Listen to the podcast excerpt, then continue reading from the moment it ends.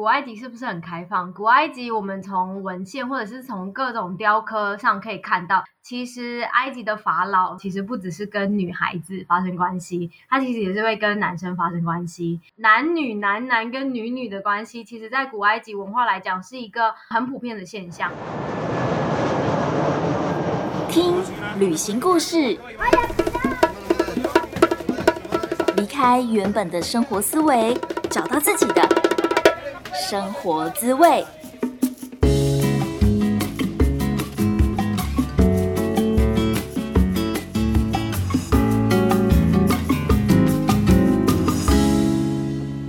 欢迎收听贾斯敏游牧生活，我是正在泰国数位游牧的 Jasmine。自从当了旅行的 podcast 之后呢，我觉得最开心的一件事情就是可以交到同样是很喜欢旅行的创作者。如果说我是来自墨西哥，曾经在墨西哥旅居的代表，那我想这位朋友他就是埃及的代表。她是一位饱读诗书、独立干练、非常喜欢历史人文的奇女子。她的名字里面也有一个“奇”字哦，她叫做雅琪。好，我们先欢迎雅琪出场。Hello，Hello，大家好，我是雅琪。然后情女子也太可爱了吧！但是你知道，我前阵子跟我朋友聊天，我在跟他讲说，有一些朋友就会说我是如风一般的女子，因为我常常飞来飞去嘛。然后我的朋友可能就想呛我，他就说：“所以你说简称疯子的意思吗？”这样，朋友很坏哎，真的。但其实旅行本来就会有这种各种朋友，但其实也蛮好玩的，我觉得。对，可是我觉得他的形容很贴切啊！你真的是飞来飞去，我都搞不清楚你在哪一个国家，常常。常常吗？不是在隔离中，就是在隔离的路上。对对，没有错。尤其是这两年，对不对？就是 这样两地飞。好，但其实我们今天不是很想要聊旅行，就是应该说我们不想要一直在介绍景点啦。然后我觉得一个重点就是。可能刚好我们两个都是女生吧，所以我们就是想要聊感情的事情。大家也可以这样想，就是我是墨西哥爱情观察者的代表，然后雅琪就是埃及爱情观察者的代表。那这两个文化其实蛮冲突的。在我们通常在旅行的时候，就是是短期的话，就是如果是一个星期、两个星期，甚至是一个月以内，我觉得那样子的旅行都会比较像是体验一些物质的东西，比如说当地的美食啊，当地的景点。像我们去埃及，可能就是去看金字塔、人面狮身像，然后去诶墨西哥也是金字塔，然后或者吃塔口。可是你如果真的要了解当地人是怎么思考的，当地人的文化价值观这些，其实你真的是需要在当地住了好长一段时间，或是你交了当地的朋友，然后才会去了解到。哇，他的世界观跟我的世界观其实差很多的。就是还有一个原因，是因为呃，你在那边生活，你会有很长的时间点跟可能是同一个人，然后生活在一起，无论是工作还是生活当中，所以你会重复不断遇到同一个人。那他的价值观，还有他想的事情，他遇到的事情，甚至是他怎么做决策，其实。呃，我自己这样子下来啦，观察下来，我觉得其实很受历史的脉络影响，也很受呃家庭环境和社会大环境的影响。所以我后来就反而会变得很喜欢观察，除了人之外，我很喜欢去理解它的呃历史脉络，就是这个国家到底怎么发展成现在这个样子。天呐，你讲的感觉很难哎！我们今天不是要聊爱情吗？不会很难啊，就是。你知道，其实呃，比如说我们去研究古埃及好了，古埃及你就会想说，哎，那为什么古埃及这么开放，可是现代的埃及好像又相对保守？它其实就跟文化的洗礼有关系，不断是呃，你看从古埃及结束之后，然后呃，希腊人来了，罗马人来了，后来阿拉伯人来了，把伊斯兰教带进来，所以现在很大幅度的呃，应该说主要的宗教信仰在目前的埃及来说是伊斯兰教。所以你去看它的脉络，其实，呃，像我们今天要讲女生嘛，常常都有人说在埃及的女权很低落，但其实我真的不这样看呢。就是，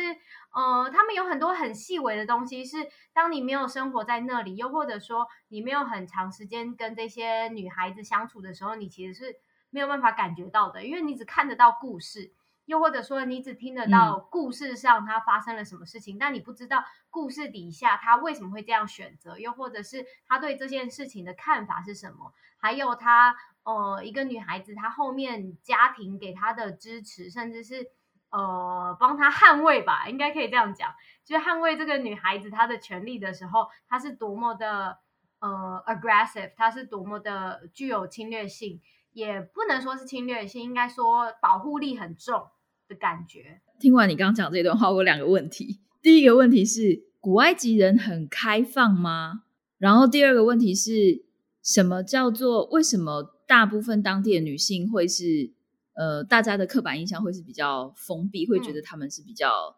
呃保守的？然后为什么你的观察又是其实并没有那么的绝对保守？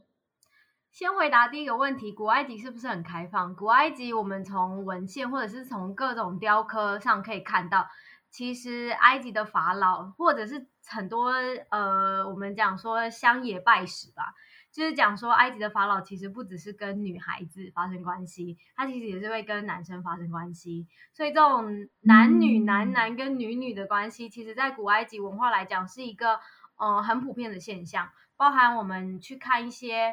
呃，可能有一些电影反拍啊，又或者什么都会有多多少少会有一点这种元素在里面。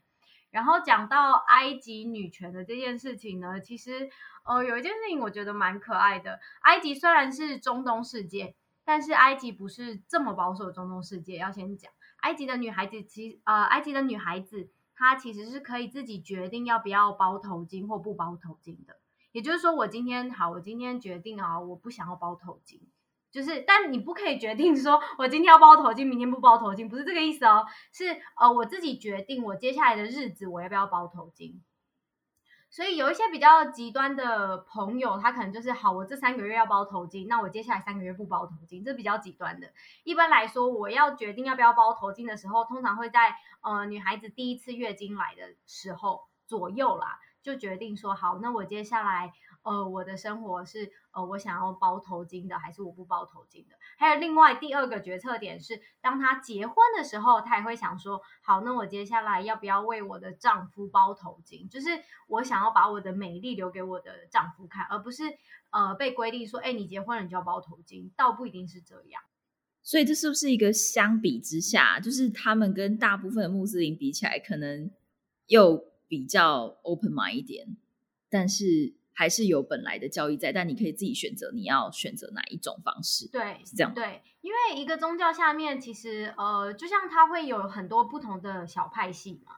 就是呃，一个大宗教下面，像比如说基督教也有啊，什么长老教会或什么什么教会的这种。那伊斯兰教当然也有，除了我们讲的呃两大教派之外，它其实下面有更多的东西是受文化牵制所影响的。因为你事实上去读《可兰经》，其实并没有要求你你一定要戴头巾诶。就是你去阅读一些他们的史书，呃，应该说圣书的话，其实他们并没有要求女生一定要戴头巾，或是怎么样怎么样怎么样。其实女生戴头巾或者是戴面纱这件事情，反而是我觉得是阿拉伯人的文化，不见得是伊斯兰教文化。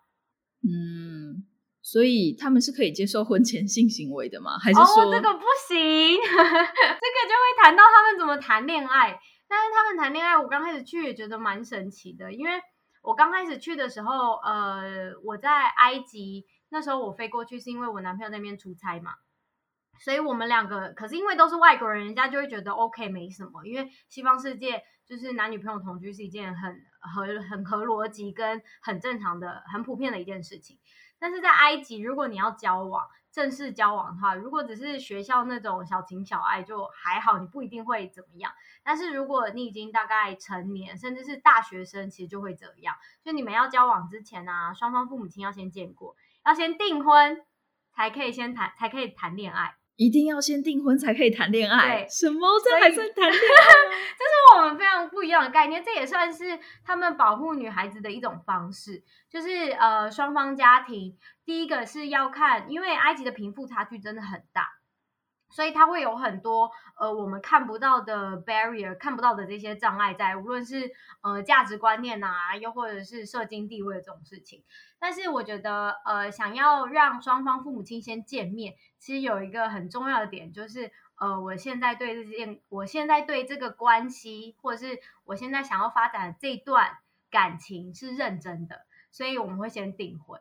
然后订婚之后呢，双方父母亲都见过面了，但不一定会谈结婚啦，就只是说好，他们两个可以呃开始谈恋爱了，然后他们才可以 真的开始谈恋爱。但真的开始谈恋爱，也不过就是牵牵手啊，抱抱身体呀，然后呃可能亲个吻，但绝对不会在大庭广众之下，就是就是呃绝对不会被看到，然后他们也不会承认这样，一直到真的要走入婚姻。的那个阶段，他们就会再开始谈要如何结婚。然后埃及的结婚习俗其实也很奇妙，通常都是，呃，女生会要求蛮多，就像我们的嫁妆跟聘金一样的概念。哇哦，我觉得这很冲突诶，因为我们会觉得自由恋爱跟相亲是两个世代的事情，但是他们把这两件事情混为一谈，然后。所以，那他们在一开始在择偶，你要说择偶吗？一开始在选择伴侣的时候，他们是就是是属于比较自由恋爱，就是哎，我们彼此有 crush，有对彼此有感觉，然后去跟我们的爸妈谈，就是从比较呃 chemistry 心动的感觉，比如说帅不帅啊，声音好不好听啊，还是闻起来味道香水对不对啊，等等的，还是说他们会是比较在意呃，像是门当户对，他的社经地位跟我合不合？或是他能不能够给我安全感、有责任感，但是帅可能不是一个主要条件。这样就是他们是怎么在选择他们的伴侣的？应该这样讲，其实会有所谓理论上跟实际上。所以刚刚那个叫做理论上我们应该要这样做，但是实际上是怎么做呢？其实通常男女朋友都会先呃讨论一阵子，也就是先谈一阵子，但是他们表面上不会承认说哦我们是男女朋友，直到。他们真的订婚那一刻，他们才会定下来说：“哦，我们是，就是他会对外跟大家说，哦，我们是男女朋友这样。”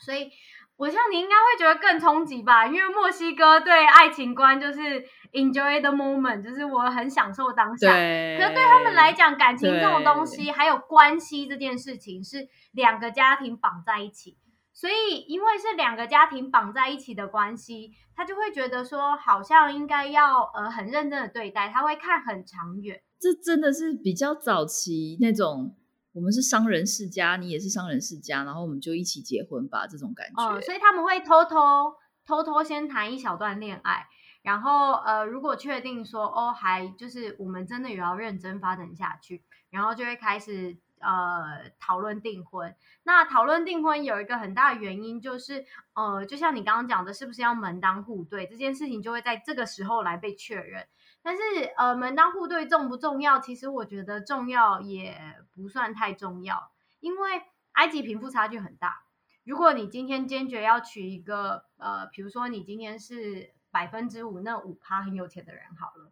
然后你今天的下定决心要娶甚，就是可能是乡下来的，或者是很偏僻，可能是南部来的，那你们的文化冲突其实就会很大。然后还有呃，刚刚有提到嘛，他们其实是两个家庭的结合，那这两个家庭要如何可以被绑在一起，它其实就是另外一个问题。所以因为它的社会结构是很紧密的关系，然后呃，你就会。以现代化来讲，我们确实是会觉得束缚比较多啦。但以另外一个方面来讲，可能长辈就会觉得说，好，这样未来其实比较不会有这么多的纷争跟争执。可是压力好大哦，就是天啊！你知道，你知道我光是在跟外国朋友讨论说，呃，台湾人是怎么约会，就是我们有暧昧期，但是我们没有 dating 的这个期间，然后暧昧到变成男女朋友，男生要告白或者是女生要告白都可以，但是我们有一个。告白，然后他们就会说：“哦，你们要先求婚，是不是？要先有一个小求婚这样。”然后都觉得其实想一想，好像也类似，但是没有到那么盛大。可是你至少有一个仪式感的，告诉对方说：“我是认真的，想要对待你。”然后我们想要认真的正式宣告，对对对对，然后正式的进入一段关系，就是。大部分我所知道的亚洲人，至少可能就是像是日本啊，我们看什么《恶作剧之吻》啊 这些漫画，他们都会有这种写信告白的。但是对于呃像是美国啊或者欧洲，他们就会觉得不可思议。然后现在我在听到埃及，我就会觉得不可思议，就是 怎么会这样？真的会觉得很压力很大。哎，谈起恋爱来是有很多的层面要考量。让我觉得，就是在我到墨西哥之后，dating 了几个墨西哥男朋友，然后也跟美国人交往过。我觉得他们的他们的爱情世界很简单，但是也很难，因为他们非常的浪漫主义，我一定要找到一个让我看到彼此就有火花，每天都可以做爱的那种。他们非常非常在意感觉，但是感觉这么浓厚的两个人，并不一定是其他条件都吻合。这个条件可能包括经济状况啊、个性合不合啊、家庭，更不用谈谈论什么家庭门当户对等等的。所以我觉得对他们来说很难的是，你要怎么找到这种超级完美的伴侣？可是西方世界人他们都会觉得你没有找到，你就是在将就。嗯，所以他们很常一直换男女朋友，会有很多个都是没有那么确定要要一直走下去的人。就是，可是他们其实内心都非常的期待那个最完美的人出现，就是。所有的各方面考量都有的，对，我觉得可以这样讲，哎，就是呃，应该这样说，比较西化的一些国家，他要找的是 soul mate，就他要找的是灵魂伴侣，但是埃及，呃，埃及我们其实要找的是 life partner，就是我要找一个跟我一起生活下去的人，所以呃，我跟他结婚之后，我就会生孩子，然后呃，我们两个家庭会互相看照，所以我觉得那个概念有一点不太一样，就是。呃，像呃，可能我自己也是属于那种要去找 soul mate 的人，就是要找一个灵魂伴侣，他又能够支持我，然后可以 support 我。可是至至于我们两个家庭是不是有需要很紧密的绑在一起，倒还好。虽然呃，台湾文化已经有一点是两个家庭的结合，但其实没有埃及这么呃深刻。他们两个家庭结合到什么样子的程度呢？就是比如说。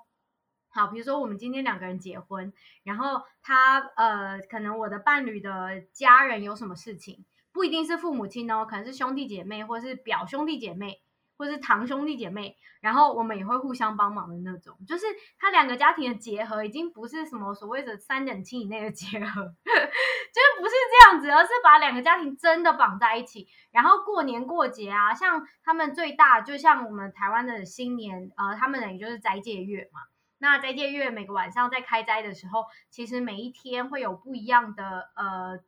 朋友到家里做客，然后他不是邀请，比如说好，我们邀请，可能我今天假设已经结婚了，那我邀请我夫家的朋，我夫家的呃亲朋好友，是不是可能就是他爸爸妈妈或者兄弟姐妹？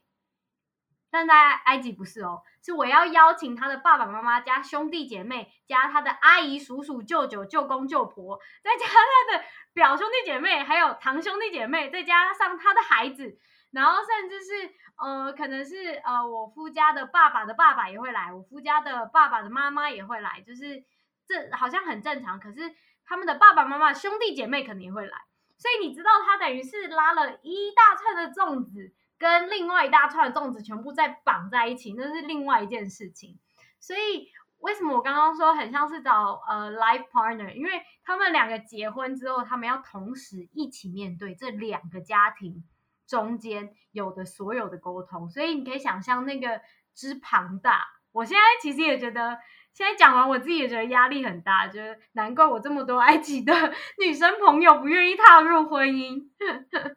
听起来很像早期的大家庭，就是那种传统四合院里面的大家庭。然后大家虽然说没有生活在一起，但是大家过年过节都会把彼此拉一拉，就是一起来打麻将那种感觉。而且彼此都会知道对方在干嘛。这件事情是我自己觉得最可怕的事情。你让我想到墨西哥，他们对于家庭观念其实是很重的，然后他们也很常会有这种 fiesta，就是他们所谓的 family party。然后他们的 family party 其实。会有超多的 cousin 一起来，然后他们另外一个很奇怪的点就是，他们很常，他们很不介意认识新朋友。比如说，我有时候只是约一个朋友，然后那个朋友当他到的时候，他是开了一台车，那台车后面坐了三个人，他就说：“哦，这是我 cousin，这是我姐姐的这种。”谁谁谁这样，就是他们真的是这种，他们只要觉得说哇，我有一个外国朋友来了，然后我想要介绍给其他人，然后他们就是家族之间的堂表兄弟姐妹的感情是很好的。但我所认知的台湾大部分，就除非你们两家庭两个小的核心家庭，比如说你跟你叔叔家住在隔壁，那你才会从小到大跟你的堂表兄弟姐妹玩在一起，否则应该都只有过年过节才会认识彼此。然后你并不是那么了解彼此在干嘛。埃及还有一个传统，就是呃，因为他们的周末是礼拜五跟礼拜六嘛，然后礼拜五会做礼拜，所以他们其实大概一个月一聚就是很正常，就两个家庭如果一个月一聚，其实也是很正常的一件事情。那如果说他们就是有人还没结婚的话，会不会有很大的社会压力啊？就是比如说剩女啊，还是说？我完全觉得这一趴可以出卖我的同事。我的同事大概比我大个两三岁，然后今年已经三十三、三、三十四了这样。然后他妈妈呢，因为他是从呃比较南部的一些村落来的，所以他其实本身不是开罗人，开罗大首都地区嘛，所以一般来讲还是有一些观念是比较开放的。可是我同事他们家是很传统的科普教呃教徒，其实就是埃及的基督教，我们都叫它科普教。然后，呃，我们一般都会觉得基督教好像比伊斯兰教更为，呃，更为开放。其实刚好颠倒，埃及的科普特教相对的保守，而且他们凝聚力非常强。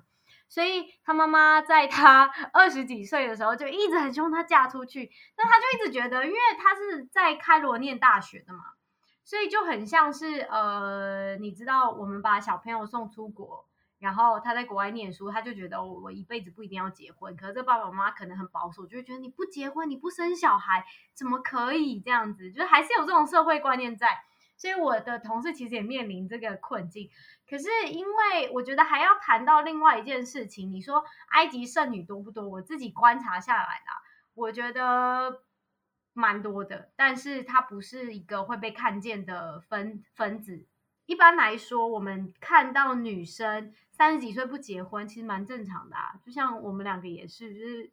这个年纪很正常。但对他们来讲，三十岁不结婚，然后还没有一个对象，就会觉得好像是不是你这个女孩子的问题？社会压力之大，所以他们会因为我是外国人的关系，他们就会跟我讨论。他就说，他就会跟我说，他就说，呃，我们其实也很想找一个伴侣，可是当我每次在寻找的时候，埃及的男孩子就是这样。一刚开始都会甜言蜜语，然后说哦，我很我很欣赏你的独立，然后我很欣赏你的自信，我很欣赏，呃，你都可以自己在外面工作，然后养活养，就是照顾家人，照顾自己这样。可是你结婚的时候，你结婚之后，你可不可以辞职，然后待在家？就是你知道这是一个反差，就是我现在先告诉你说好，我很欣赏你的独立，我很欣赏你什么什么什么。可是结婚之后，你可不可以只照顾我？我想说，嗯。这个逻辑好像有一点不太对哦，但是真的很多埃及男生是这样想，就会觉得说，呃，结婚之后你其实第一个重要的东西是家庭，而不是你自己。那比较有一些西化，我们也许可以这样讲，就是我的一些同事或者是工作伙伴，他们真的是很独立，就是他基本上赚钱，他赚的钱是不只是养他自己，他可能还可以照顾部分的家人的开销这样子。所以他就会觉得说，干嘛我又不缺这一份，我为什么要结了婚之后，然后呃每个月可能跟你伸手要一些生活费，我还要看你的脸色？而且你不是说你很欣赏我独立吗？就是你根本就是自打嘴巴。所以呃，我觉得埃及男生现在也面临一个很矛盾的状态，就是他很喜欢这样的女孩子，可是他又很希望可以被照顾。我们常常都说，埃及的男生呢，从小到大永远就是男生。就是从小的时候，他妈妈照顾他；长大了之后，他老婆照顾他。但埃及的女人就比较相对辛苦一点，她从小时候是被呵护、捧在手掌心的那种，几乎女孩子都是被捧在手掌心。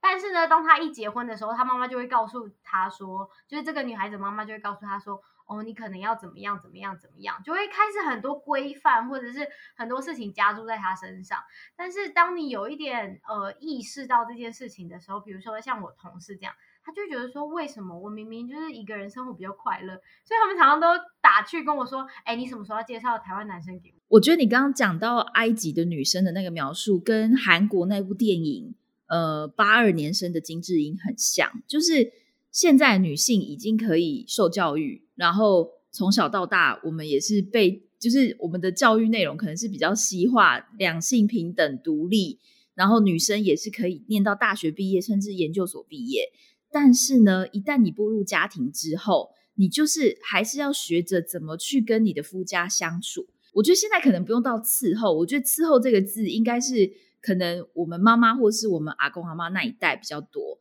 但是我们这一代，你至少还是要孝顺，还是要孝顺，不管是呃对方的爸爸妈妈，还是你自己的爸爸妈妈。所以我觉得女性因为要生小孩这件事情，就是你一旦步入家庭之后，就是你一定会有很多你工作上或是其他事情的呃独立的能力会被剥夺，就你事业上的能力会被剥夺，可能是因为小孩就是不得不嘛，因为要生小孩的就是你。听起来埃及就是一个极端，就是女性等于是没有得选择，她可能像我妈妈就曾经跟我讲过，她当时本来在呃类似银行的工作里面，就是她本来是在银行里面上班，但是一结婚你就得递辞呈，你发喜帖给你的长官的同时。你就等于是递出辞呈，然后我第一次听到我妈分享这件事情的时候，我就是整个大惊，不是就说啊你在跟我讲什么？为什么为什么就是发喜帖这件喜事会变成要递辞呈？但妈妈就是一脸震惊，就是很自然平铺直述的继续讲她的故事，说没有啊，我们那个时代就是这样，两性平权到底是平在哪里啊？但我们现在当然就是完全不一样了，然后只是说现在听到埃及的这些讲法，就会觉得怎么会变成这样？但我觉得可能是因为我是第三第三者的关系，所以我在观察这件事情的时候，我会发现有一些传统跟现代的冲突跟磨合。就比如说我们刚刚讲那个，其实应该再一次，就是理论上来说应该要这样。但其实因为呃，你还是看到一些比较受到西方教育呃下来的一些，不管是男生还是女生。所以现在实际上的操作是，OK，我会照顾双亲，就是就是呃，你父母亲我可能会照顾一下，然后我这边我会照顾一下。但至于有没有需要有这么深刻的连接，我觉得现在慢慢有一点在改变了，就是他是这一对夫妻的选择，但是呃，你今天如果要做这个选择，你势必就要承担一些呃，可能比如说你的家庭如果本来就是你的原生家庭本来就是开放的，OK，那当然没有问题。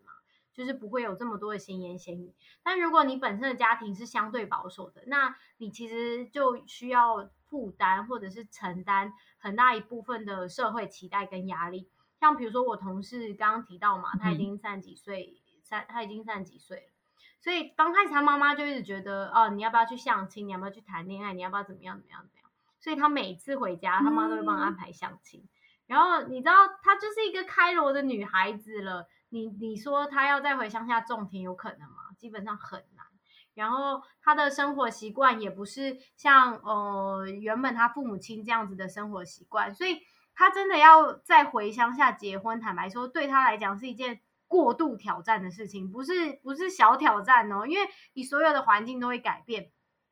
所以我觉得他跟原生家庭的态度有很大关系，因为我们也是有一些，比如说医生朋友好了，他结婚之后，呃，他依旧是做自己的事情。可是我真的要说，男生跟女生在埃及还是有很大的差异。男生结婚之后，我曾经听过一个，我真的受不了，我就直接呛他，他就说：“你们女孩子在家顾小孩有什么了不起的？不就是开电视，然后把小孩放在旁边吗？”我说：“你来顾，你顾一天就好了。”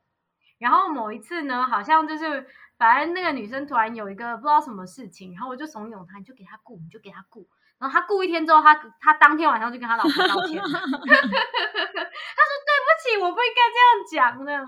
就是这很难想象，当你真的没有顾过小朋友的时候，你真的不知道你的二十四小时会如何的被剥夺。嗯，所以呃，我觉得还是要真的回归到他们夫妻本身是怎么去调试的。对。我觉得很多时候我们会怎么样去恋爱，或者是怎么样面对我们的婚姻跟家庭，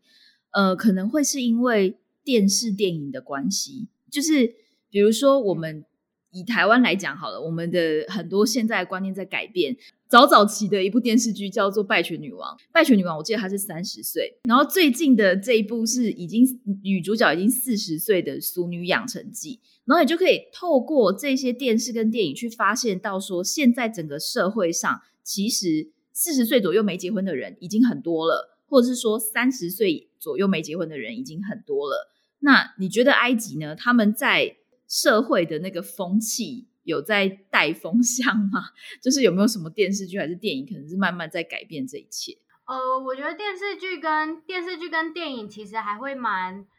跟着社会风气走的，所以这些人其实是被隐藏在里面的。就是这些人其实，在社会里面其实是没有被看见的。所谓没有被看见，就是其实这些人是很大量存在。无论是哦三十岁以上，我们不要讲三十五三十岁以上，我们讲三十五岁，三十五岁以上的单身男子跟单身女子其实很多，甚至是失婚男子跟失婚女子也很多。只是这些人没有被呃社会看见，因为这不是埃及整体社会期待的方向。嗯，整体社会期待的方向就是你进入家庭，就是呃家庭的一份子，所以你要照你要好好照顾好家庭。包括很多剧啊，其实人家的你说我们八点档已经很夸张，他们八点档更夸张，就是那种会呃婆媳之间的斗争啊，然后甚至是呃。就是我们讲的公公，然后还有他儿子之间的一些各种纷争也很多，所以我曾经看过，我曾经跟我朋友一起看那个埃及的连续剧，我真没有办法看下去，因为埃及就是一个很很夸张，然后很想要表现自己的民族，所以他们讲话那个手啊，然后那个语气呀，然后你就想说，你们是在吵架吗？没有，他们只是在讨论。然后当他们真的在吵架的时候，你就会想说，哦呦，这有点夸张了。对，就是是不是等一下就要拿来，然后互相杀红了眼这样？但没有，他们只是在吵架，就是他的程度跟我们的程度其实差很多。只要可是另外一个方面，我又觉得还蛮好的事情是，他们其实很乐天，所以他们吵一吵，吵一吵，然后就笑一笑就没事了。又或者说，好，可能路上有车祸，然后碰一下，然后碰一下，可能讲说哦没事，然后就开走，他就也不用下车这样。所以因为他们的呃民族的乐天性，所以让他们在这个社会当中虽然是。这么压，我们可以讲压抑吧。如果今天我真的进入到一个埃及的家庭，我想我应该会受不了，又或者说我可能就是一个很糟糕、很糟糕的一个媳妇之类的，因为我就是没有办法不忠于自自己，就我没有办法。就是接受你要我做什么就做什么。虽然，呃，这个世界我们一直在不断鼓吹做自己，但是坦白说啊，在埃及这个社会下，你要到三十五岁以上，然后女孩子还没有结婚，还要持续做自己，你必须要忍受很多外界或是社会给你的一些压力还有期许在。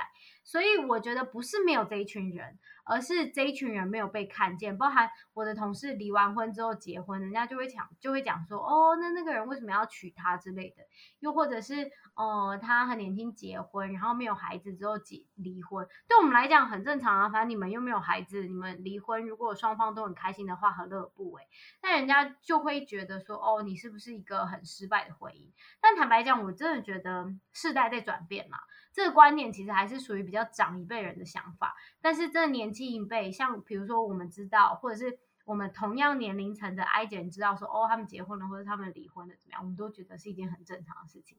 但是它是在我们这个世代很正常，就像你刚刚讲的，妈妈那个世代可能会觉得说，好，我结婚了就要辞职，这是一件很正常的事情。那是他们那个时代，他们会觉得很正常。就像我们这个时代，我们也会觉得结婚、离婚，然后甚至就算有孩子，然后离婚，其实也不是一件很不正常的事情。只是他的社会推进是需要学习的，还有他的社会跟文化的脉络。然后哦，这边就要提到另外一件事情，我们刚刚讲到很多埃及的婚姻跟埃及的世俗眼光嘛，但是要讲一件事情，就是外国人例外。就是今天你举外国人例外。你跟外国人离婚例外，你跟外国人谈恋爱例外，所以埃及你看它的门呐是可以很宽，也可以很窄，它的定义是完全不一样的。比如说你今天跟一个埃及人结婚，然后呃，先不要讲结婚，你跟埃及人谈恋爱好了，你们不需要先订婚啊，你们谈恋爱就谈恋爱，你们可以谈个。六年、八年、十年恋爱，人家只会想说你为什么不结婚，那人家不会多说什么，因为你是外国人。但是今天放在埃及女孩子身上又不一样，这实在是 太不公平了。所以我常常也蛮庆幸，你知道，我常常也蛮庆幸台湾人哦，我在埃及是一个外国人。对，不要讲台湾人，但就是外国人的成分。我在墨西哥反而看到的是，因为墨西哥对于爱情真的是。只要有爱就好，他们不在乎我们年龄差几岁，不在乎你是胖还是瘦。就是我们可能看过某一个朋友说：“哦，这是我女朋友。”然后那个朋友，那个女朋友可能超级胖，可能会被有一点点被吓到。但是他们就是很恩爱。我会看到就是街友们也也有人在谈恋爱，他们各种都有在谈恋爱。就有听过一些像是我们亚洲人或者说台湾，就是难免如果你。结婚啊，离婚啊，或是有小孩还带着小孩，带着小孩离婚，通常要在结婚可能会觉觉得比较困难，但是在墨西哥就没有这件事，就是没关系，你有小孩，我也有小孩，我或者不管了，反正他们真的是有爱为大，他们就是还是可以结婚。我想问一个问题，就是好，今天假设呃女方有孩子，对，然后男生没有孩子，然后这这这两个人结婚了之后，那请问男生会照顾这个呃小朋友的，就是生活费用吗？就是照理说都是要一起一起。照照顾，但是墨西哥，我觉得他们有一个蛮大问题，就是他们真的都是先讲爱，然后所以到底有没有经济实力这件事情是之后的事情，所以很多时候就会变成是这个男生他也许没有经济实力，他也许是一个废废物这样，然后他就会后期才开始出现这些问题，然后可能女生自己就要想办法去 cover，或是才会离婚，所以他们其实离婚率也高，嗯，专门是一个。爱来得快去的也快的民族，我们可以很早，他们可以很早十八岁就结婚，但是可能也在三十岁之前就离婚。我觉得埃及还有另外一个概念是这样子，就是一个家庭会出于保护自己家的女儿。所以他会去看一下对方的经济状况怎么样，是不是有办法让他们两个在婚后有一个平稳的生活，就是他们比较实际吧，应该可以这样讲。就是除了我们谈爱之外，我们也要谈面包啊，不是只有爱情没有面包，就是他们是比较实际的。然后好，你谈爱了之后，你再谈面包，那这个面包是婚前吃的面包跟婚后吃的面包有没有一样？就是你婚前的生活水准跟婚后的生活水准有没有一样？这件事情其实也是呃女方家人会在意的事情。比如说，我们其实就听过这种很夸张的事情，但很常发生。就好，他们已经订婚了，然后真的要走入恋爱，呃，真的要走入婚姻关系的时候，这时候双方的父母亲又会再谈一次嘛。然后这时候大部分通常都是你知道男生，因为。男生男生的父母亲这边就会跟他说：“哦，要娶你家的女儿啊，然后就是要拜托，就是呃，让你家的女儿嫁给我。”其实跟我们的那个讲台语叫“公情夹”，那女方这边的父母亲就会要求他说：“好，那呃，他们婚后就他就会开始讲他婚后的生活，就是跟男方要求说：好，那呃，这一对新人结婚之后，那他们要有一栋自己的房子。”然后他们女孩子要要拥有一部车子，然后呃这栋房子要在这个女孩子的名下，然后怎么样怎么样就会要求很多。然后这个故事真的是我们听我已经听超过二十二十则了这种故事，你知道我身边的朋友其实也没有很多，但我已经听超过二十则这样的故事，就是他们会出于一个保护女儿的状态，还有一个原因就是你男方要求女生结婚之后然后待在家里，但是你又没有经济水准的话。那那，请问婚后要吃什么？就他们其实是一个很实际的，在这件事情上又突然变得很实际的一个民族。然后我们常常都会觉得很夸张啊，就是结婚之后，然后这栋房子要在女孩子名下，这件事情也不合理吧？如果是双方的名下，我觉得还蛮合理的。如果是呃男方的父母亲跟女方的父母亲各出一些钱，然后来呃投资这一对新人的住宅，我也觉得合理。但是如果真的就是要要求，呃，男方负担所有的费用，其实我真的觉得没有很合理。好，这件事情就要再讲回来。一般的埃及传统是这样子，就是男女生结婚之后呢，男方的家庭负责呃出不动产，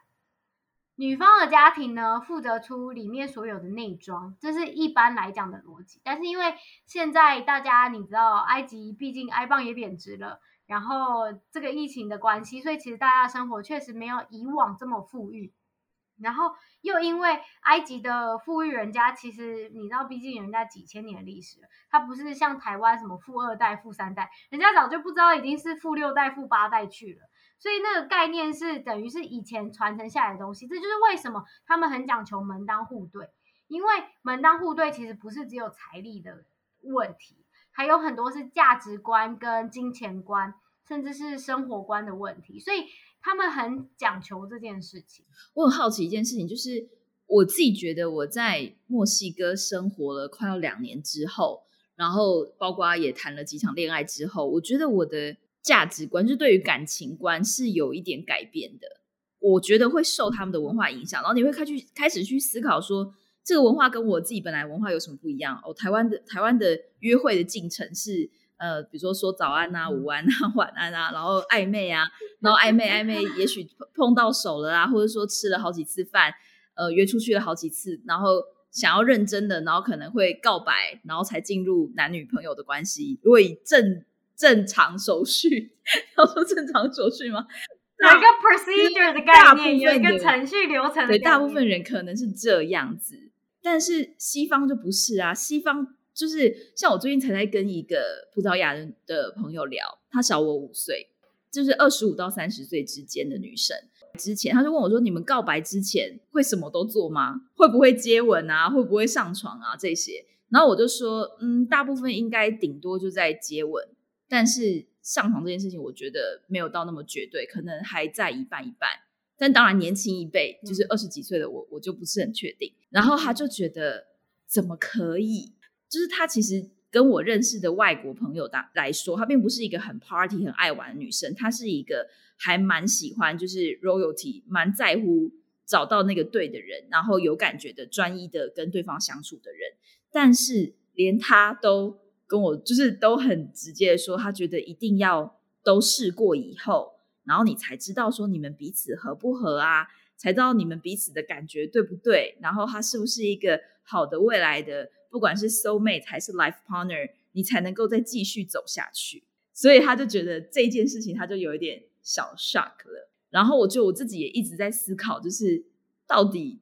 dating 这件事情有没有，就是到底要把它摆在前面一点，还是说要像比较传统的亚洲人，就是不要那么快，慢一点。然后你觉得你在埃及生活会被他们的文化影响吗？你觉得你自己有什么有什么文化价值观的改变吗？我觉得这有一个大前提是，呃，因为我的男朋友本身不是埃及人，对，所以我其实不会很受到，我反而可以很以客呃很客观的。角度去看他们，呃，做很多事情，甚至是在两性当中要不要进入婚姻，要不要进入感情当中的决策，他是怎么去选择的？又或者说，这个社会怎么样度呃，怎么样推进他去做出选择？又或者说，这个家庭怎么逼迫他做出选择？我觉得我反而可以用一个比较客观的角度去看待不同，无论是生活阶层的人他做的决定，然后。他为什么会这样想，或是他怎么做？然后还有另外一个原因，是因为其实我虽然住在呃埃及，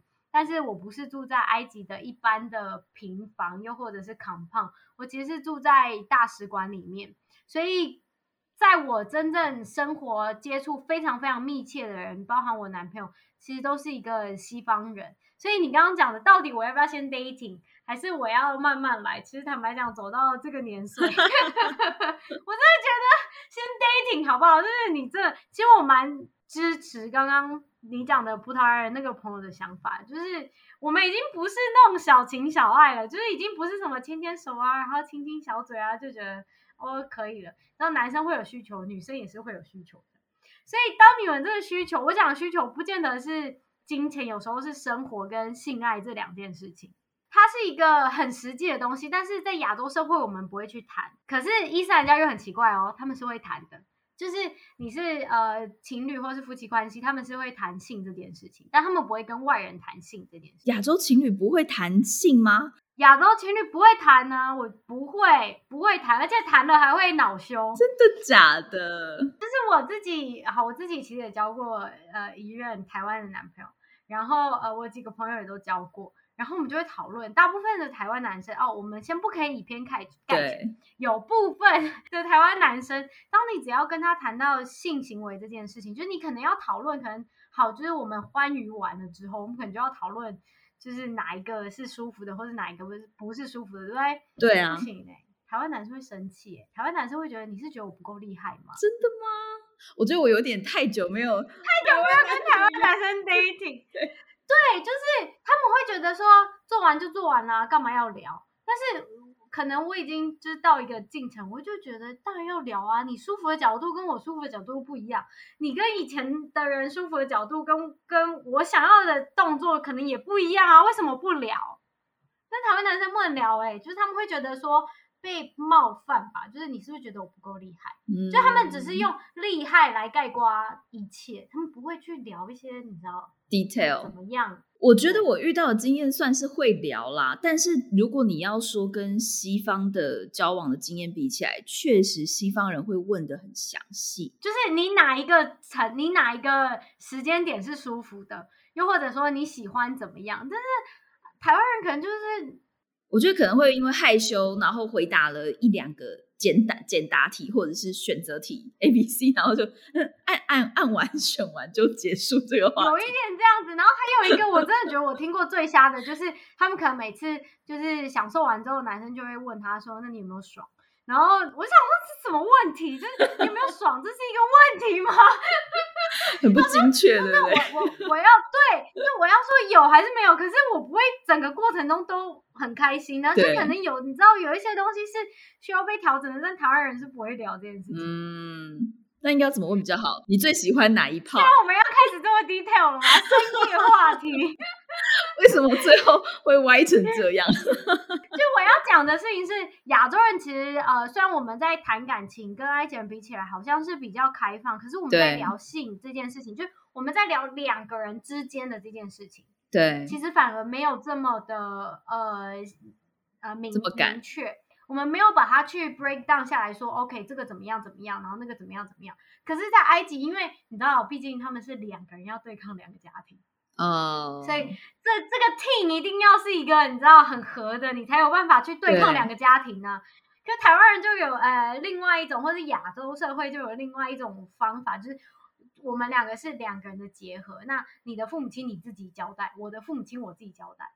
哦，或是我自己照顾。所以就是两个人互相就会反而会有另外一种不是革命情感产生，有一点中间有一点隔阂。可是，在埃及来讲，他们如果是一对 couple，他们就是你们就是这一对哦，你们就要一起对抗他的家庭或是他的家庭哦，所以反而是绑的我觉得更紧，而且他们很多东西是愿意坦诚谈的，就比如说，好，我今天呃生孩子，然后呃接下来的这些接下来要怎么做怎么做，他是可以谈的，甚至是我可以跟他的爸爸妈妈谈，就是我们婚后的生活，我希望。你说包括性这件事情吗？不会不会不会，性就是存在两个人之间而已，吓到我不可 能，没有没有没有。但是哦，妈妈会问呐、妈妈就是你知道，呃，妈妈只要女儿结婚，妈妈都会先带她去情趣用品店，然后帮她买一个情趣睡衣，然后这就是他的新婚礼物，这样。这么开放？其实这样想起来，其实你常常问我，常常被问说，你觉得埃及保不保？呃，埃及的两性关系保不保守？我就说我真的很难讲诶、就是他既保守又不保守。因为你刚刚听到我刚刚讲他们的家庭关系就超级保守啊，可是他妈妈会带他的女儿去买情趣睡衣，就是这件事情又很不保守，所以他是一个你知道超级，我觉得我会呃很喜爱埃及的原因，又或者说我其实常常觉得很讨厌它，但是我还是一直去的原因，就是因为它常常会给你惊喜，就是当你以为你已经很了解很了解它的时候，在某一个转角你会被它吓到，某一个转角被他吓到，不是转角遇到爱，是转角遇到惊吓这样。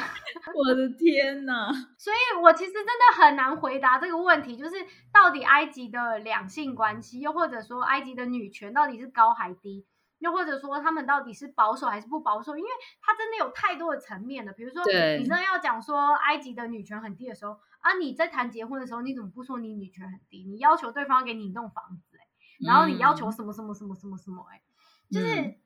当你在谈论你很保守的时候，可是偏偏你捷运站出来就会看到情趣用品店哦，不像台湾，台湾还要在巷子里面，没有人家嗯就是在捷运站出口，就是有一间情趣用品店。然后婚后就是可能夫妻一起约出去，然后老婆就说我要这一件，老公就会付钱。也可以说，就是他们认定了彼此之后，就包括性生活，也是要把它推到一个极致，可以这样解释可以这吗？样讲，也可以这样讲。但我必须要说，不是所有的家庭或者所有的呃夫妻都是这样子，对，但是有一定的比例是这样子。我觉得我这边有点想要分享一个，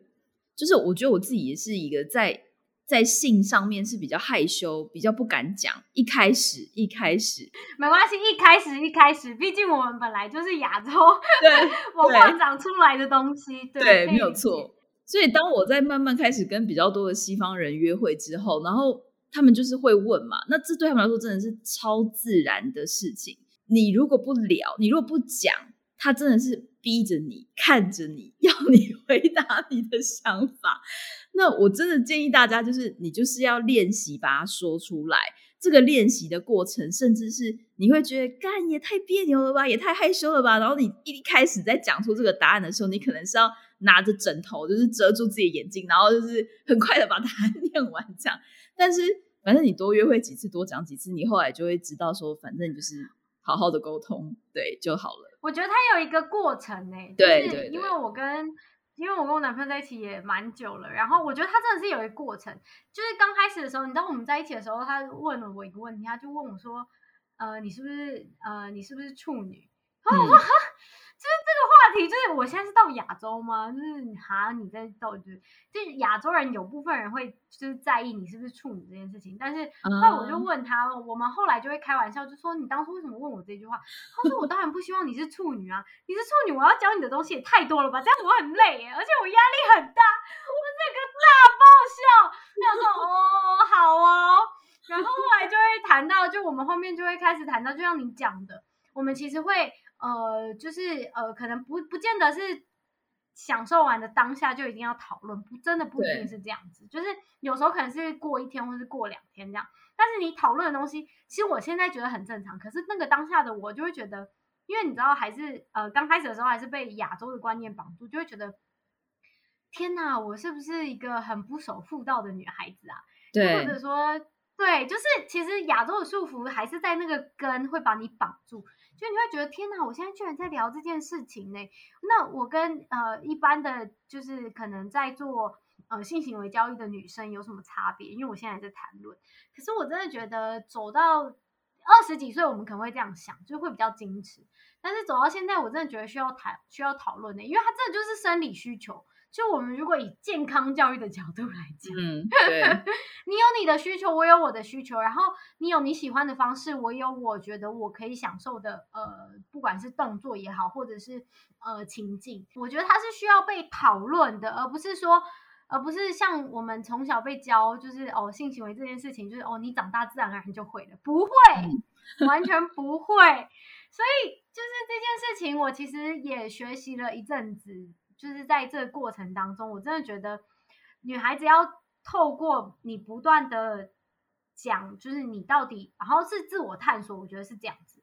就是你要知道你自己喜欢的东西是什么。然后虽然你刚开始被问的时候，你会觉得啊，为什么我要讲出来？哎，不就喜欢就喜欢，不喜欢就不喜欢吗？但对方不知道啊，只有你自己知道。哎，我觉得我要讲一个重点，我觉得很多的亚洲朋友的问题是。他不知道，他确实不知道。就是当你被问的时候，你不知道你是爽还是不爽，就是 你不知道你是开心还是不开心，你不知道你有你有到还是没有到。我觉得这是一件，我觉得很可怕。刚开始其实也会这样，然后这种东西真的是要慢慢启发的。就像你讲的，到底有没有到？然后有时候真的是快到了，然后就停了，那怎么办？然后我觉得另外一个是。如果你从来没有到过，你不知道那个到是什么感觉。哎，我们今天尺度有点太大，我们真的可以聊这么多吗？糟糕，有点糗，现在有点讨论有点多这样。然后我觉得还可以提到一个啦，就是我那时候呃在研究为什么他们男女关系是这样子的时候，然后我这个人就是我看到他做的一些事情，然后或者是看到一些社会的样貌的时候，我就会去研究他为什么会长成这个样子。然后直到我在读呃《可兰经》的一些解释的时候，里面就有一段经文是这样子，就是哦他在跟男生讲说，呃女人们就是你的田地，就在跟男人讲这件事情。他整段的文字大概是这样子，就是男人呐，女人就是你的田地，无论你什么时候要播种，就尽情的播种吧。就是你听起来会觉得啊，什么东西？什么？但其实不是，就是他你要去想说，呃，他们是这样子，就是每个教义会有每个教派会有不同的解释方式。但是我看到一个我自己觉得我蛮喜欢的解释方式，就是呃，所谓的尽情播种，就是你要尽情的去享受你当下的呃喜悦，还有你当下，你如果真的觉得这个人很爱你，你很开心，你要表达出来，而不是就是觉得哦这个人很爱我，然后就什么都没有讲，不是，而是你要尽情的表达你所有的感受。所以它指的是你就尽情的播种吧，就是你尽量把你的你尽情把你的情绪，或者是呃你跟他在一起的愉悦，你要让对方知道。然后，如果你们呃，当然，如果是享受性爱，那就是另外一回事了。可是，他其实不单纯是在享受，呃，不单纯是在讲享受性爱的这件事情，而是你在生活当中的很多小的细节，你们如何去分享彼此的喜悦，然后如何去决定你的下一次要怎么做，无论是生活的决策，或者是。方式 其实都是应该要被两两个人都应该要说出来的，而不是好像有一个默契，有一有一个默契，你永远都不知道那个默契长什么样子啊！我的默契跟你的默契，可能我们以为是一样的，但其实是不一样的。哇，我觉得这一点有整个打翻我对埃及的印象哎，就是我本来我们刚刚前面说一路保守的感觉，然后突然最后来一个性化，一个大爆发的感觉。对就是他们真的是前面都非常的小心翼翼在挑选，然后后面只要确定进入关系，就是可以怎么玩就怎么玩，可以在有限的条件下怎么玩就怎么玩。当然不是那种想怎么玩就怎么玩啦，就是它还是有一定的呃程度在，就是你不要影响到别人，然后你自己要做好一些就是沟通上的动作啊，又或者是保护上的一些程序吗？应该这样讲。又或者是呃手段。好，聊完了爱情，我想要问一下，就是你是在二零一七年到二零二零年这段期间在埃及的，所以你二零二零回来那时候是因为疫情的关系吗？其实我是回来疫情才爆发的。我那时候是决定说要回到台湾发展，然后其实我在二零一九年，我最近都常常会讲说，我在二零一九年年底，其实我就发现埃及的市场很奇怪，但是我说不出来为什么。呃，发现很奇怪，原因是因为我是做跨境旅游的嘛，所以我手上会有很多房啊，或者是很多导游领队这些，我们要选导游嘛。然后那一年，二零一九年年底，突然冒出了很多很优秀的中文导游，我随时都可以用。这个事情是在一八年跟一七年不可能发生的事情。如果你要一个呃讲中文很好的导游，你基基本上都要两三个月前预定，要不然他们的时间基本上都被排满。可是，在二零一九年，我真是随便抓随便有哎，所以我就觉得市场很怪。虽然我的业绩没有被很大幅度的影响，然后又因为那时候呃，我父母亲刚好退休，我就觉得好是时候回台湾发展，所以我在二零年年初的时候回来的。然后 回来的时候就爆了，然后我的老板还我的前老板还问我说，他说，因为他们都叫我 Lily，他就说。Lily，你是会预知吗？因为旅游业对不对？可能会预知这种事情呢。他说：“你是不是已经有听到什么小道消息，所以你才离开我们？”我说：“冤枉啊，大人，没有。” 那你那时候回台湾发展，你想要发展什么？也是旅游业啊。我那时候是因为疫情回台湾，然后我整个很慌，因为我不是很确定到底接下来要做什么。当然，就是首先回台湾就是线上教华语嘛，就是我那时候就是几乎是。把时数全部打开，就是 赶快来预约我。所以你那时候刚回台湾的时候，你要发展的旅游业是？其实我那时候回来啊，本来是要做呃南美旅游，就我想尝试一个新的地方的。可是后来我才刚，我还没有踏进这个南美圈子，我等于就被就被退货了，因为疫情的关系。所以后来呃，我确实也曾经经历过你恐慌的时候。记不记得我们那时候见面的时候，是你刚回来？然后刚隔离出来，然后正要做一些事情，然后我们还讨论说，呃，你做了哪一些事情？那时候我其实还在旅游业工作，然后呃，我们大概见面没有多久之后，我就从旅游业离开了。然后那一阵子很慌，因为你突然长久以来在做的事情突然不能做了，然后你以往呃赖以为生的工具你突然也不能用了，你不知道怎么办呢？就是那一阵子。我记得好像是二零年的五月跟六月吧，我超级低潮，因为你看我等于二零年就是离开那个工作就失业了一次，然后 二零年后来进到这个旅行社又失业了一次，我等于一年就离开工作两次，所以对我来讲其实算是蛮大的冲击的，而且你以往学的东西突然就是完全没有办法使用，你什么跨境旅游根本不可能啊那时候。所以那时候其实蛮慌的，然后后来呃，其实就开始在我其实没有找工作，应该讲说我蛮幸运被承接下来的。就我朋友刚好要创业，然后呃，他需要一个可以被信任的对口，所以我去帮他工作。直到二零年年底吧，我又回了，我又回去一趟埃及，我就觉得这个连接好像还是在的。后来我跟我的老板也有见面，所以我们就在想说，那可不可以开启另外一种方式，台湾跟埃及的连接？所以一直到二零二一年的时候，我才真正把呃贸易的关系做起来。这时候要小小工商宣传一下，就我其实目前啊，除了埃及不只有法老的粉砖页面之外，我现在也是一个呃品牌的创办人，叫呃玛雅特植萃精品。我们进口埃及的精油还有香氛，因为为什么会选择精油跟香氛？常常都有人问我这个问题啦。其实坦白就是，呃，我在埃及有一段时间。因为女孩就是我一个人只身在埃及工作，其实遇到一个很大的瓶颈，就是你所有认识的人，或者是你所有可以理解的人，理解你的人，还有你以往长大一起成长的伙伴，你完全就是几乎是断了连接，你没有 backup，你没有家人，你没有朋友，你就是一个人在国外，相信。Justin 应该可以非常感受这种，对吧？直接说我懂。对，然后那一段时间，我又因为工作的关系，其实我那时候的薪水不是很好。虽然我的业务量还不错，可是那时候还没有谈薪水，所以我的薪资没有很好。我那时候的薪资水平大概就在新台币八九千而已。天哪，竟然比墨西哥还要差！我那时候就觉得天哪，我的以前的同事在台湾都已经不知道三四万到哪里去了，有的五六万都跑去了，然后我跑去埃及一个这么困难的地方，就我领八千块，那时候自我否定就非常的强烈，所以我那时候，我现我是现在回顾才知道，原来我那时候得的是抑郁症，不是忧郁症，是抑郁症。就是你不管做的再好，你都不会开心，然后你都会不断自我否定。然后那时候是香氛这件事情，就是点精油这件事情，帮助我走出这个低潮，所以它确实帮助了我很多，所以我才觉得我想要把这个东西带回来跟大家分享。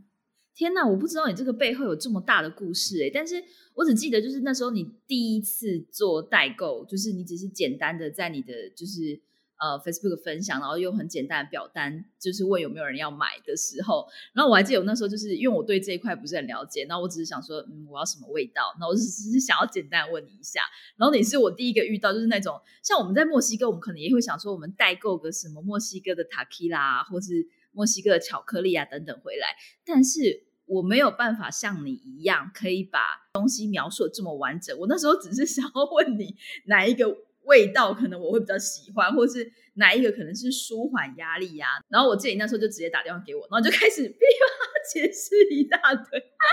我那时候真的被吓到，我说呃好哦，呃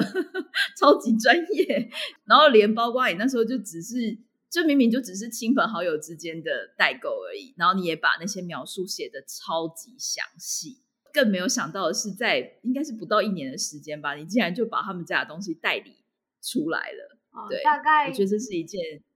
九个月到十个月之之间。对，我觉得这是一件超级 amazing 的事情。我们自己在国外旅行过，然后包括我的呃华语实战课的一些学生，他们可能在西班牙或者意大利等等的，然后我们在讨论说，呃，除了当华语老师之外，就是这是一个收入来源，然后有没有其他的方式？然后也有包括我自己以前在墨西哥经验，就是很多当地的华人，大家会开始去找一些所谓资讯不对等的机会，像是西班牙可能就会代购一些橄榄油啊，那到台湾这个价钱就可以翻好几倍，但其实在当地的价钱是很便宜的。嗯，可是呃，我要说的是，就这真的不是一个很简单的工作。如果你只是自己去，像我就自己去沃尔玛，然后买几罐巧克力啊，买几支塔 q 拉，然后自己在。呃，自己行李箱装罐带回来，这我觉得这这个这个阶段都非常非常的 easy 跟简单，但是你做的事情是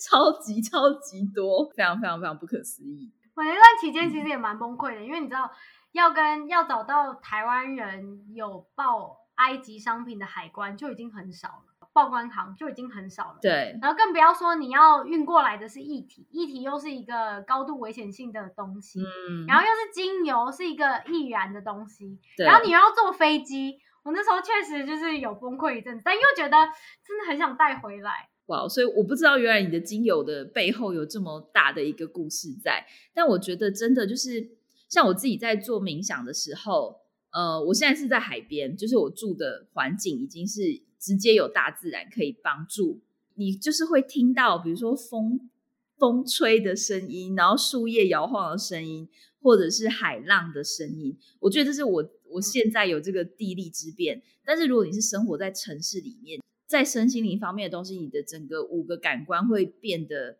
特别的敏锐或者是灵敏，然后这些味道啊、气味也真的可以改变你的。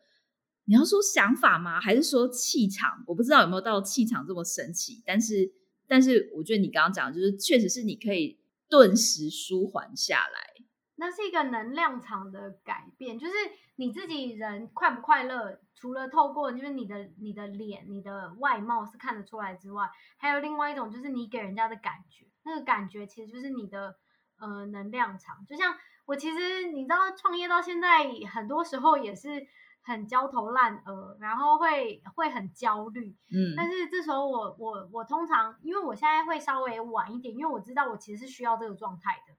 我的意思是说，我不是觉得焦虑不好，而是焦虑要有一个度，因为焦虑可以帮助我把事情推进，然后我可以把事情想得更完善，但是它不可以过度，它只要一过度，其实就会影响你的无论是情绪或是身体健康。所以，当我真的觉得啊好，比如说我真的脑袋一直翻，一直翻，一直翻，就像你刚刚讲的冥想，我最近也常常会做这件事情，因为。你知道，你只要开始创业之后，就像你，你可能在呃在办讲座的时候，你就会想说，好，我现在要做什么做什么，完蛋了，我的 marketing，我的行销什么还没有做，然后或者是我的文宣什么还没有写，然后我接下来要跟谁谁谁约，然后怎么样怎么样，你就是有时候那个半夜的时候，这些东西都会突然跑出来，然后你又会觉得天哪，不抓住它也太可惜了。当你醒来，你就完蛋了，那个晚上就不用睡觉，对，就无法收档，对。这时候我就会，如果我真的很想要强迫自己睡觉的话，我就会开冥想音乐，然后再点一支可能我觉得我现在很适合的精油。无论是我觉得我认识精油是呃，其实是呃，我把精油代理进来之后，我认识它更多。所以我们现在聊的东西可能就会你会觉得，哎，好像跟我以前聊的东西不太一样。就是透过观察植物，我现在的状态是这样子啊，透过观察这个植物的样貌。还有这个植物在大自然界的功用，然后再把这个功用跟呃那个情境放在我的身上。比如说我今天觉得，比如说我今天觉得，呃，我们一般都知道舒缓要用舒缓要用薰衣草嘛，就我想要睡眠的时候会用薰衣草。但是我可能就想说，哦，好，我今天想要呃想要有一个嗯呼吸道的东西的时候，我就会去想哪一些东西是。可能呃帮助不不管是学理上还是它生长的环境，比如说我们去一个薰衣草的地方，你会觉得很放松很舒服。但是当你闻到真的迷迭香的时候，你会觉得嗯好像醒了。所以当我要用呼吸道的时候，我就会用迷迭香精油。所以呃反而是我觉得是不是不是精油不精油这件事情，而是我把生活跟植植物还有自然的这件事情真正融入到。我的生活当中，而不是只有哦，我是都市人，然后我在这个呃，无论是水泥大楼中中间生活还是什么，就反而是一种我跟大自然的连接。即使我没有每天走进森森林，可是我依然可以透过我的方式，然后去找到适合我的呃处境吧，或是适合我自己处理自己的情绪，还有呃情绪的方法。对，我觉得我很喜欢你讲的这一段话，哎，就是我会去回想到，呃，比如说我走在不知道的路上，突然闻到了一个什么味道的时候，然后确实会有你说的那种，好像突然什么醒了的感觉。然后我之前回台湾的时候，我有试过要种迷迭香，然后我很喜欢，就是在早上醒来的时候到。阳台，然后就摘一点点，去摸它一把，对，去摸它一把，然后把 把手上都充满着那个那个迷迭香的味道。我超爱迷迭香，我每次经过就会摸它一把，然后然后我男朋友说：“你可以不要乱摸吗？” 吃人家豆腐。那如果有听众朋友也很喜欢就是香氛类的主题的话，他们有哪些资讯、哪些管道可以找到你吗？哦，我们最近很认真 在研发一些课程，就我们最近在设计一些东西，所以除了我们在呃西门武昌成品有上架，可以实体找到我们之外。我们最近也会开始开放一些体验性的课程报名，就是就算你不懂香，然后不知道怎么玩香，我们也可以教你怎么样从生活当中找到你自己喜欢的香。所以最近一个讲座应该会在八月六号，我们最近才刚定案，然后会教大家先从沐浴盐开始，就是你生活当中会用得到的香氛这样。我可以问一个问题吗？就衔接我们刚刚上一段最开放的尺度，有没有哪一种香氛是可能真的会勾起你的性欲的？我这我就要讲一个，虽然讲起来有一点羞耻。某一次呢，我就晚上睡觉的时候，我就觉得好，我好像是需要舒缓的一些东西，然后我就拿橙花出来点。但你知道，橙花这种东西呢，你少量是舒缓，但是你如果一量多了，你就会很引起你的性欲。真的吗？然后。我大概目前我自己试了，就两款精油，我真的觉得会引起性欲，就是一个是橙花，然后另外一个是依兰依兰。我跟你讲，我那晚上不用睡，我那晚上最后就自己解决了一下，这样。真的假的？突然自己想起来有一点害羞。我也蛮喜欢橙花的，我我觉得我就是喜欢橘子类的味道，香气的探索也是一个可以认识自己的主题耶。因为我以前是一个不太会买。所谓我认知认为奢侈品的人，所以以前香水啊、精油啊这些东西对我来说就是一个很贵的东西，然后没有必要。但是我觉得是一直到我就是工作以后吧，然后看到主管他可能每隔几个月就是他会他会订一罐很漂亮的香水，然后他就会每天都可以选择一个他自己喜欢的味道。然后我觉得那个重点是他可以。带动他那一天整个很开心的气氛。如果我是一个就是上班族，然后我是一个独立的女性，你知道有经济能力、独立自主的女性，我为什么不能够花个两三千块买一个我自己喜欢的味道、我自己喜欢的香水，然后让我那一天心情很好呢？对，所以我觉得我是那个时候才开始去认识所谓的香气或是香味。然后我的认识其实一开始很简单，就只是我喜欢不喜欢这个味道。然后我记得我第一次可能去买香水的时候，那个小姐可能会跟我说什么，呃，你要什么类子的啊？木质类的吗？还是什么 什么水果类的？木质调的，对对对，果香调的，草叶调的。然后一开始根本就想说木质调是撒回，我只有闻过快木的味道，什么色木什么，我都不知道那是什么东西。对，或是樟脑的味道，樟脑，台湾人就是就是放在衣橱里面，然后不对吧？你不会想要那个味道吧？但它其实也是一个味道。我讲的事情是，呃，香气其实会跟记忆有连接点，所以就像你刚刚讲的买香水这件事情，我其实呃我自己有一个习惯，就是呃我会到不同的城市买不同的香水。它给我的一个，甚至是沐浴乳，不一不见得是香水，甚至是沐浴乳。就我之后再闻到这个味道，我就觉得我好像对，你会想到那个地方，没错，对，真的香气有这个很神奇的力量。然后我还要再讲另外一件事情，就是其实你喜欢不同花朵的味道，也呈现出来你是什么样子的人。其实是很有趣，而且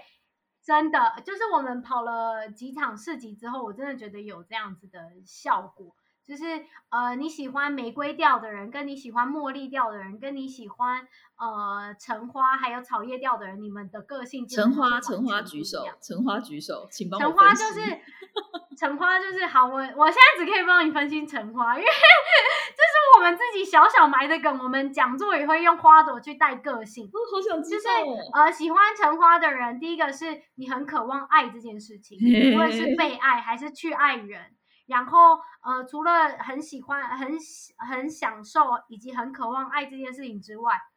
你也很喜欢被照顾和被包袱的感觉，就是你觉得有被关注到，但他的这个关注到不不见得是他每天都帮你做什么事情，不一定，而是他有支持你的力量的这件事情，就是你做的什么事情，你会觉得 OK，这个人会 support 我，所以你很安定。然后你又同时觉得你有被爱，然后你也很爱他，所以你很享受当下这个幸福。哎，不是每个人都需要这种人吗？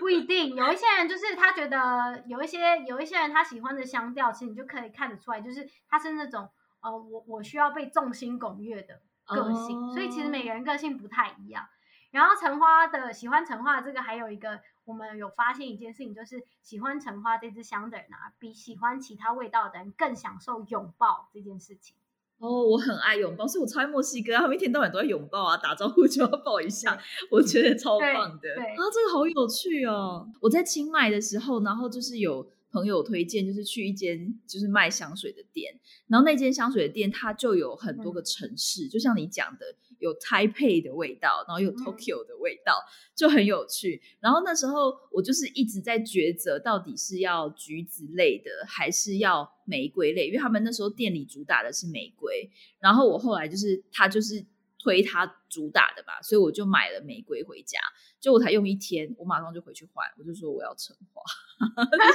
换回那个橘子类的。因为我不确定它是不是橙花，但就是橘子类的香氛就对。玫瑰的个性就不是你的个性。好哦，再也不选玫瑰了。因为像我，我虽然其实有特定喜欢的花朵香，但是在每个不同情绪跟不同场合，你其实。会想要用不同的香，这件事情也是成立的，所以不见得是，我觉得是比较看当下的心情呢。就是这个东西，你可能会这段时间你很喜欢某些东西，然后下一段期间你会很喜欢另外一种东西。啊，好有趣哦！我如果在台湾的话，一定会去参加。不要紧张，不要紧张，我们 先开实体课程，之后也许有机会可以直接开线上。好，很好，好。所以说，如果你有兴趣的话，就是对于香氛啊，甚至想要了解自己的个性。或是自己的需要的话，都可以去参加雅琪他们办的这一场结合埃及的香氛精油的讲座。然后它同时也是一个手作的工作坊，而我们会给贾斯敏游牧生活的听众有一个特别的优惠码，所以大家记得在报名的话，一定一定要记得使用这个优惠码哦。今天非常谢谢雅琪的分享，谢谢 Jasmine。